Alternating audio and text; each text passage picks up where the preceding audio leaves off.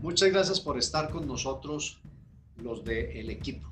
En esta oportunidad vamos a hablar con el señor Mayor General Ricardo Rubiano Grot, quien en su larga carrera en la Fuerza Aérea fue comandante de varias unidades operativas de la Fuerza Aérea precisamente y fue inspector general de esa fuerza. Por lo tanto, es una persona que conoce mucho el tema que es muy importante para todos eh, en Colombia y que evidentemente nos llevará a preguntarnos muchas cosas. Eh, señor general, eh, bienvenido al podcast de El Equipo.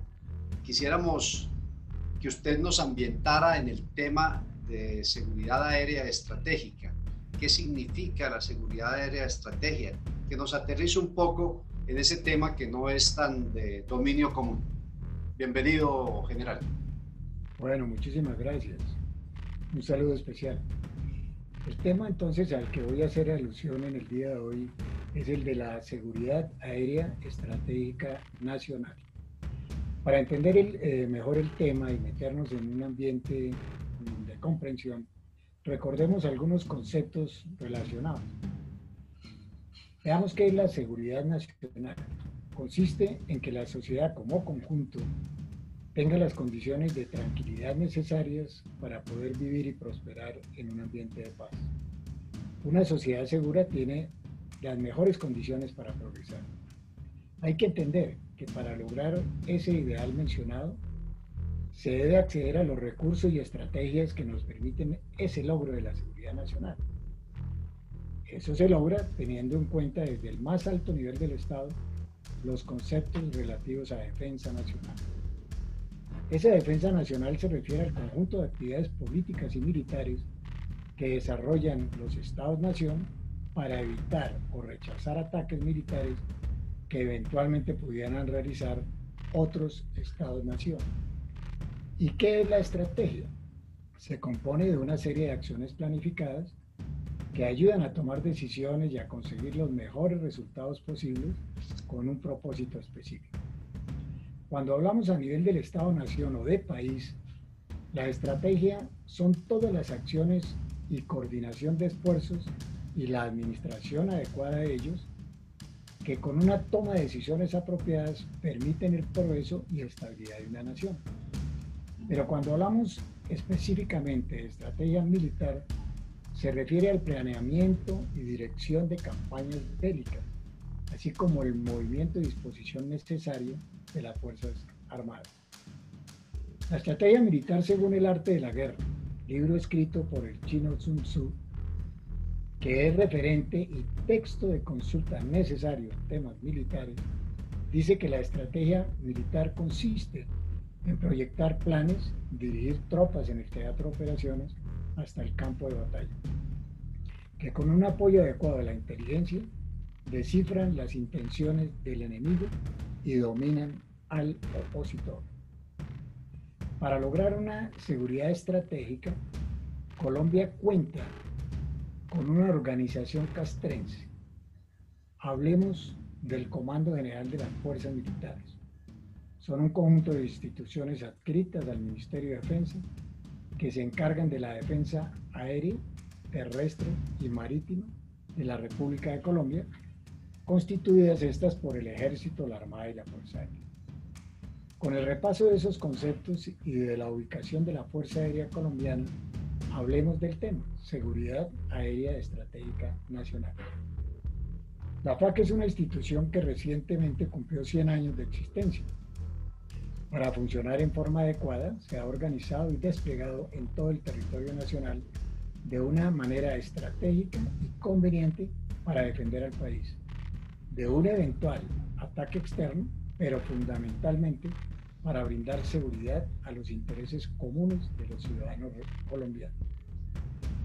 Recordemos esta frase que es bien importante, por favor, ustedes dijéronla muy bien. El poder aéreo es de suma importancia para cualquier nación. Nunca podrá garantizar una victoria absoluta, pero sin él, las fuerzas de superficie terrestres y marítimas son vulnerables. Si no garantiza la victoria, sí puede evitar la derrota. La disposición que tiene la Fuerza Aérea eh, en Colombia es la siguiente. Está organizado por unos comandos aéreos de, de combate, de transporte y de mantenimiento. Estos tienen un nivel divisional y unos grupos aéreos con el nivel de brigadas o batallones. Hay siete comandos aéreos de, de, combate desplegados en todo el país. El número uno en Palanquero, el dos en Apiay, el tres en Barranquilla, el cuarto en Melgar, el 5 eh, o el quinto mejor en Río Negro, el sexto en Tres Esquinas y el séptimo en Cali. Tiene un comando de transporte aéreo en Bogotá, un comando aéreo de mantenimiento en Madrid, la Escuela de Militar de Aviación, donde se forman nuestros oficiales en Cali, la Escuela de Suboficiales en Madrid y la Escuela de Posgrados, muy importante para temas de capacitación, en Bogotá. Y cuatro grupos desplegados también a lo largo del país. San Andrés Islas, Yopal Casanare, Marandú en el Bichada y Leticia en el Amazonas. La FAC cuenta actualmente con 13.500 efectivos aproximadamente y 490 aeronaves. Las mismas van desde aviones de combate de caza polivalentes que cumplen varias funciones, como ataque aire-tierra, apoyo aéreo cercano, aviones de ataque, de reconocimiento, inteligencia, guerra electrónica, patrullaje, aviones cisterna o de reabastecimiento en vuelo, de enlace, de búsqueda, de búsqueda y rescate o SAR, helicópteros medicalizados y aviones en igual forma. Ataque, eh, helicópteros, perdón, de ataque, denominados arpías, y helicópteros de transporte y entrenamiento cuentan, a diferencia de muchos de los países en, la región, con un inventario de drones estratégicos y tácticos, conocidos como UAVs o aviones no tripulados. Y un punto muy importante, unos simuladores de vuelo de combate para aviones de combate y helicópteros. Esto es muy importante, puesto que permite simular condiciones contra otros aviones de la región. Usted lo programa con cualquier avión de la región, el Sukhoi versus un Kafir, y ahí se presentan una serie de condiciones y podemos ver qué pasa en un combate simulado muy cercano a lo que pasa en la realidad. También contamos con un satélite, el FACSAT-1 de construcción danesa, que es un satélite de observación de la Tierra e inteligencia. Se lanzó desde el 28 de noviembre del año 2018 por eh, la Agencia Espacial de la India, la ISRO, se controla desde la Escuela Militar de Aviación y hay un segundo lanzamiento que está próximo. Algunas de las capacidades desarrolladas por la FAC para el empleo estratégico son la agrupación de comandos aéreos o ACOEA. Eso permite, por un entrenamiento especial, la infiltración en países enemigos y operaciones especiales gente muy bien capacitada en esa área.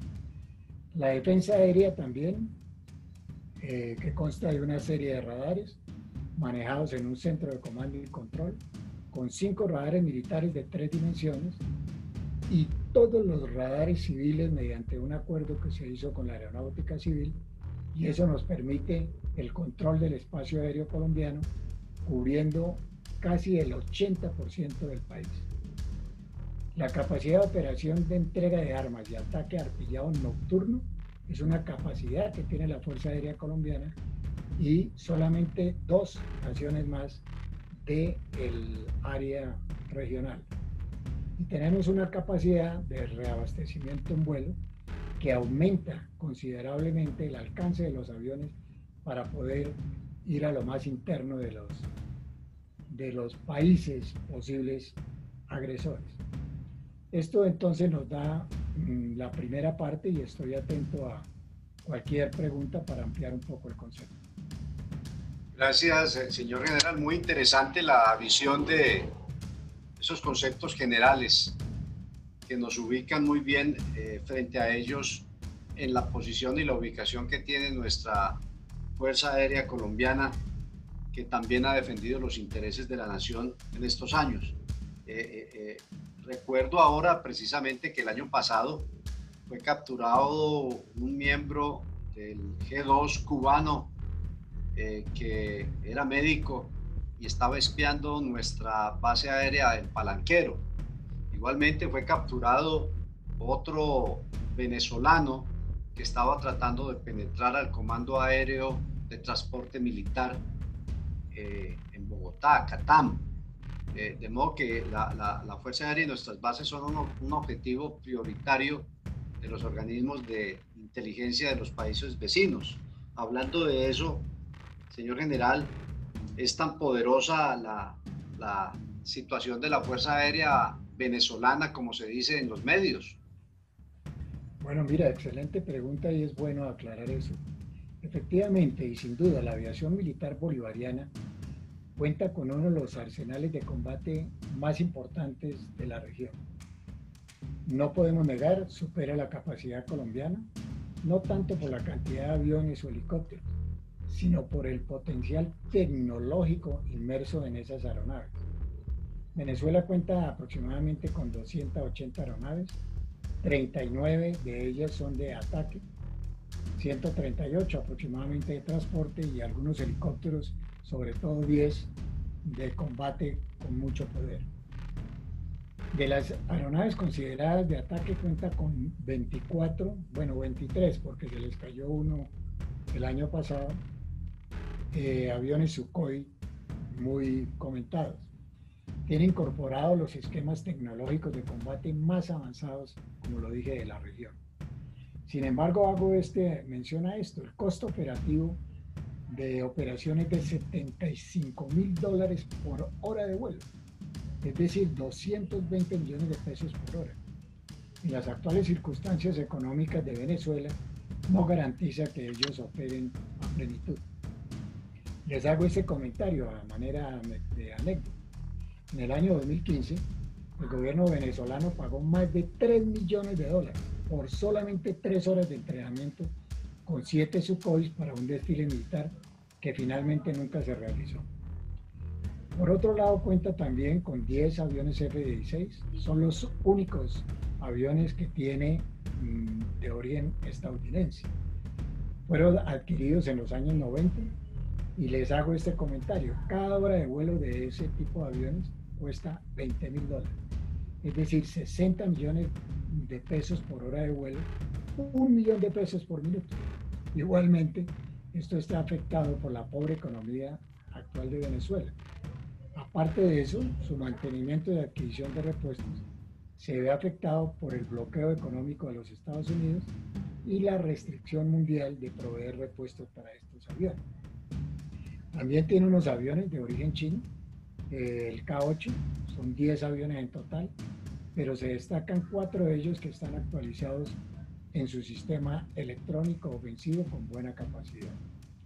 Como complemento de ese poder aéreo venezolano, mm, tiene una artillería antiaérea importante, mm, posee sistemas de mediano alcance, el TOR-1, con misiles antiaéreos de largo alcance, y los SS-300 de fabricación rusa.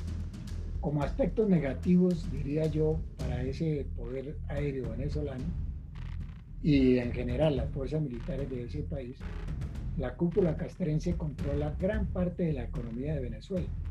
Es decir, los generales venezolanos están dedicados a otros ministerios actualmente. Tienen igualmente deficiencia en la cadena de mando.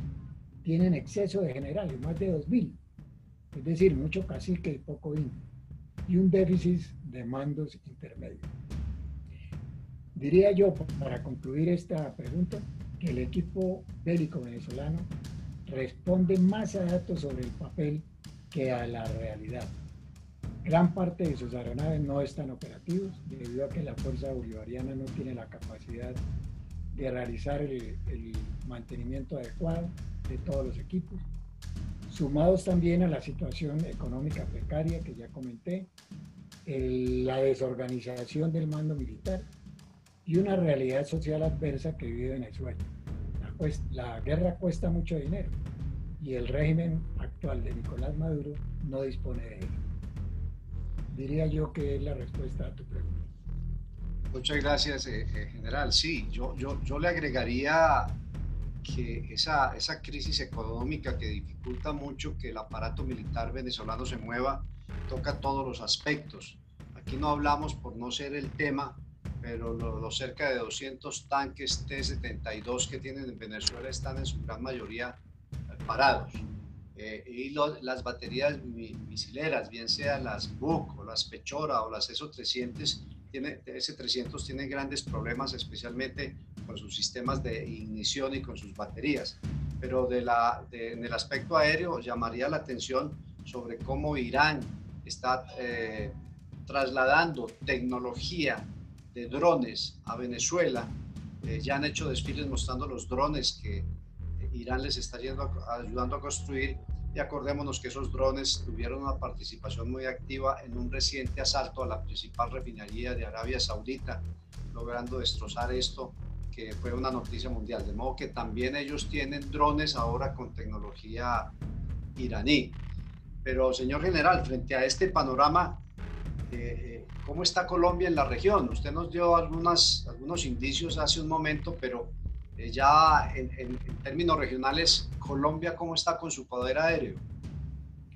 Bueno, sí, muy pertinente la pregunta para el tema. Eh, yo diría lo siguiente, los efectivos de la Fuerza Aérea eh, son, como ya lo dije, más de 13.500 hombres. Somos cuartos en el contexto de efectivos a nivel regional, solamente superados por Brasil, increíble, Salvador y República Dominicana. Pero mire esto, Colombia ha participado en varias operaciones en el ámbito aéreo regional y en Estados Unidos, en áreas de adiestramiento, despliegue de fuerzas, desastres naturales, simulación e intercambio de información. Hay una operación que es la más destacada a nivel mundial, que es la llamada y muy famosa Red Flag, bandera roja, considerada la más exigente operación en el ambiente operativo a esa operación solamente invitan a las fuerzas aéreas del mundo que cumplen unos requisitos en su organización, en su mantenimiento, en su, operatividad. Y son escogidas por el desempeño y porque se destacan precisamente en el ambiente aéreo militar. Colombia ha sido invitada en las últimas tres operaciones que han hecho en forma sucesiva y los resultados han sido excepcionales. Estamos considerados en el medio operativo como una de las mejores eh, fuerzas aéreas en el ámbito continental. Dentro de las fuerzas aéreas más destacadas de América Latina, de todos modos existe un récord. Colombia ocupa la quinta posición. La Fuerza Aérea Venezolana pues está considerada en el papel, como le digo, de primera. La segunda está la Fuerza Aérea Peruana que ha tenido un repunte por eh, su modificación de los casas MiG-29, que los eh, modernizaron a última generación hace muy poco. Chile está de tercero. Es el único país tal vez en América del Sur que toda su flota es única y exclusivamente estadounidense. Tienen 46, nada menos, casas F-16, que para la región pues es excepcional. Brasil está en cuarta posición, que lo consideraríamos como en la primera, en este momento está en un receso, están recuperando flota y e hicieron una negociación con, eh, para compra de 36 aviones caza tipo Gripen, que son eh, unos aviones suecos bien sofisticados. Y la Fuerza Aérea Colombiana ocupa la quinta posición y nosotros actualmente estamos en un proceso de evaluación para compra y hay cuatro aviones que están en juego. Es una compra que en cualquier momento se va a resolver esta situación. Y los cuatro aviones que están en la competencia son los F-16 americanos, los Mirage de última generación, porque la familia es muy grande de los Mirage, que son franceses, el Eurofighter, que es eh, un consorcio europeo, y el gobierno de Suecia también ofreció el mismo avión que tiene Brasil y allí quedaríamos nosotros en una condición muy buena en caso de que esa contratación se lleve a cabo. Esa es la situación nuestra en el contexto suramericano. Muy interesante. Eh, vale la pena mencionar también, y usted lo puede corroborar, señor general, que nuestros pilotos de los aviones de apoyo cercano, los Tucano brasileños, son pilotos que de pronto son los que más experiencia real de combate tienen en toda la región, debido pues a las condiciones del conflicto que hemos venido soportando, lo que los hace evidentemente reconocedores de su experiencia, eh, que todos pues podemos atestiguar los éxitos que se han obtenido. Eh, pero hay, otra, otra pregunta que es muy frecuente. Frente a, las eh, a los anuncios continuos de diferentes parlamentarios venezolanos de que Venezuela está en capacidad de poner misiles en el centro de Bogotá, de que Venezuela tiene capacidad de bombardear todos los puentes y aislar. Eh, frente a esos pronunciamientos, eh, que por supuesto son un poco exagerados y estrafalarios, pero frente a eso, ¿cómo está la defensa aérea del país, señor general? Bueno, en esto hay que ser muy claros. Eh, la situación para Colombia en ese aspecto no es la adecuada, desafortunadamente, la que quisiéramos. Hay una solicitud que está incluida por eh, el, Ministerio de Defensa recientemente, que habla de un proyecto en el presupuesto general de la Nación que se presentó en el año 2019 por 1.1 billones de pesos para el fortalecimiento del sistema de defensa eh, antiaérea a nivel nacional. El país tiene varios puntos de valor estratégico que son vulnerables. Desafortunadamente, carecen esos puntos de sólidos sistemas de defensa antiaérea.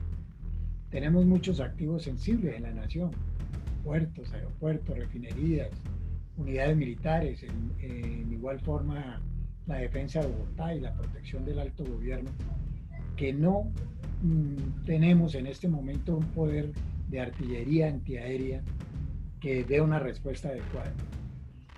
Actualmente, ni el ejército ni la Fuerza Aérea cuenta con un sistema de misiles tierra-aire y los sistemas antiaéreos que tenemos pues no son, digamos, los adecuados para, para podernos desempeñar en ese, en ese sentido. Hay una situación que la Infantería de Marina cuenta con un sistema antiaéreo misilístico llamado el Dante, que tiene como base una batería móvil de defensa conformada por aviones, eh, perdón, por vehículos Humvee equipados con misiles Mistral de guía infrarroja. Frente a esa realidad que estamos nosotros viviendo, no nos hemos quedado tranquilos y una de las fortalezas que tenemos nosotros para la vigilancia temprana eh, que la tenemos muy clara, está compuesta por sensores de radar instalados a lo largo y ancho de la geografía nacional, con un cubrimiento, como ya lo dije, del 80%. Ante esa realidad que ya expuse, que tenemos que cambiarla y se está cambiando, las fuerzas militares montaron una mesa de trabajo desde el año 2017 y ya está escogido el sistema Estamos esperando la apropiación del dinero que ya mencioné para hacer ese fortalecimiento que hoy se hace muy urgente por lo que he comentado. Eso se va a superar prontamente. Bueno, muy interesante. Ojalá los gobiernos respectivos pues eh, adquieran conciencia de lo importante que es mantener una buena defensa aérea quedan dentro del tintero y se nos agotó el tiempo desafortunadamente, pero quedan muchos temas interesantes para tratar. La posibilidad de renovar el equipo de combate aéreo. Se habla mucho de los aviones Gripen eh, suecos. Se habla también de los aviones norteamericanos F-16. Se dicen muchas cosas que salen en diferentes segmentos en la prensa, aquí allá, que uno oye por radio, por televisión pero eh, eso será para otra oportunidad. Por ahora, yo quisiera terminar esta charla con el señor general Ricardo Rubiano Groth, haciéndole una pregunta que muchos de nuestros seguidores eh, lo han hecho y es, ¿cómo puede la reserva activa, cómo pueden los, los miembros de la reserva activa participar, colaborar, eh, eh, eh, con todo lo que hace referencia a la seguridad estratégica de Colombia? Bueno, Claro que sí, yo, yo haría este comentario para terminar. Es evidente que tanto Colombia como Venezuela tienen fortalezas y debilidades. En caso de una confrontación en el medio aéreo, Venezuela mm, es más poderosa en equipos aeronáuticos, pero Colombia lo es mucho más en movilidad y en experiencia de combate. Nuestros pilotos están acostumbrados a combatir de noche y su experiencia, sin duda, es la mayor fortaleza y es la más reconocida en la región. Ahora, la reserva activa en este caso del poder aéreo, mediante mm, el estatuto de la movilización, podría entrar como está previsto y nosotros, la Fuerza Aérea está en esa tónica y tiene planes que permiten que eso se haga. Puede reentrenarse en actividades que son factibles de readquirir su capacidad en el corto tiempo, como por ejemplo eh, en aspectos de recobro de autonomía de pilotos para las aeronaves militares. Los suboficiales para, como técnicos de mantenimiento, oficiales y suboficiales de la reserva activa fueron especialistas en logística y comunicaciones, controladores de vuelo, controladores de radares, también en la parte médica y paramédica, la seguridad y defensa de bases, con ese reentrenamiento que es corto, que es factible, que existen los planes, la reserva activa está en primera línea y esto sería un complemento bien importante para ampliar la capacidad militar del país en tiempos de guerra. Y la infantería de aviación también estaría muy dispuesta con seguridad a colaborar en toda la seguridad de bases y demás. Bueno, un agradecimiento muy especial al señor Mayor General Ricardo Rubiano Roth, ex inspector general de la FAC y comandante de cuatro unidades operativas aéreas de la Fuerza Aérea Colombiana. Ha sido muy ilustrativo todo lo que nos ha comentado. Como siempre, el equipo estará llevando este tipo de material para el conocimiento eh, no solamente de los miembros de la Reserva Activa, sino de la ciudadanía en general. Es nuestro interés vincularnos cada día más y más a los aspectos de seguridad y defensa y eso lo estamos logrando a través de la participación de muchas personas que nos llaman, retirados, civiles, amigos, simpatizantes, para que hablemos de estos temas. Los estamos invitando a un nuevo podcast del equipo en una próxima oportunidad. Muchas gracias, señor General Rubiano Gross. Muchas gracias a todos y nos vemos en la próxima. Un placer, muchas gracias.